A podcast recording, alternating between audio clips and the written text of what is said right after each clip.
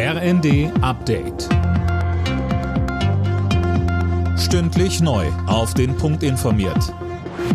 Ich bin Cornelius Dreger.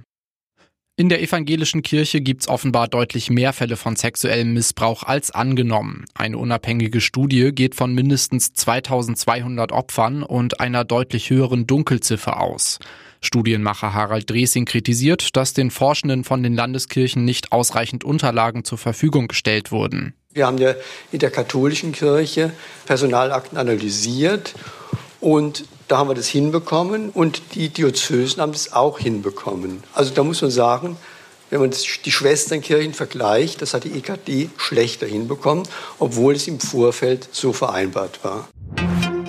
Nach dem tödlichen Angriff auf eine Schülerin in St. Leon Roth bei Heidelberg soll der mutmaßliche Täter morgen vor einen Haftrichter kommen. Das hat die Staatsanwaltschaft mitgeteilt. Zudem gibt's jetzt weitere Details in dem Fall. André Glatzel. Genau, der Tatverdächtige soll die 18-Jährige in einem Gymnasium mit einem Messer angegriffen und tödlich verletzt haben. Danach sei er mit einem Auto geflohen. Erst in Niedersachsen konnte er nach einem Unfall festgenommen werden. Die Polizei geht aktuell von einer Beziehungstat aus. Demnach soll die junge Frau den Tatverdächtigen schon im November angezeigt haben. Wegen körperlicher Gewalt heißt es. Die Ermittlungen laufen.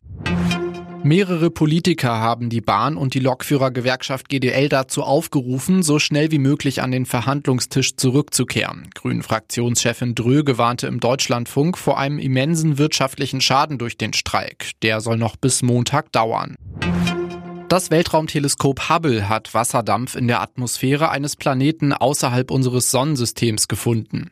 Der Planet ist 97 Lichtjahre von uns entfernt. Mit Temperaturen über 400 Grad wäre er für uns aber nicht bewohnbar. Weltraumforscher sprechen trotzdem von einer bahnbrechenden Entdeckung.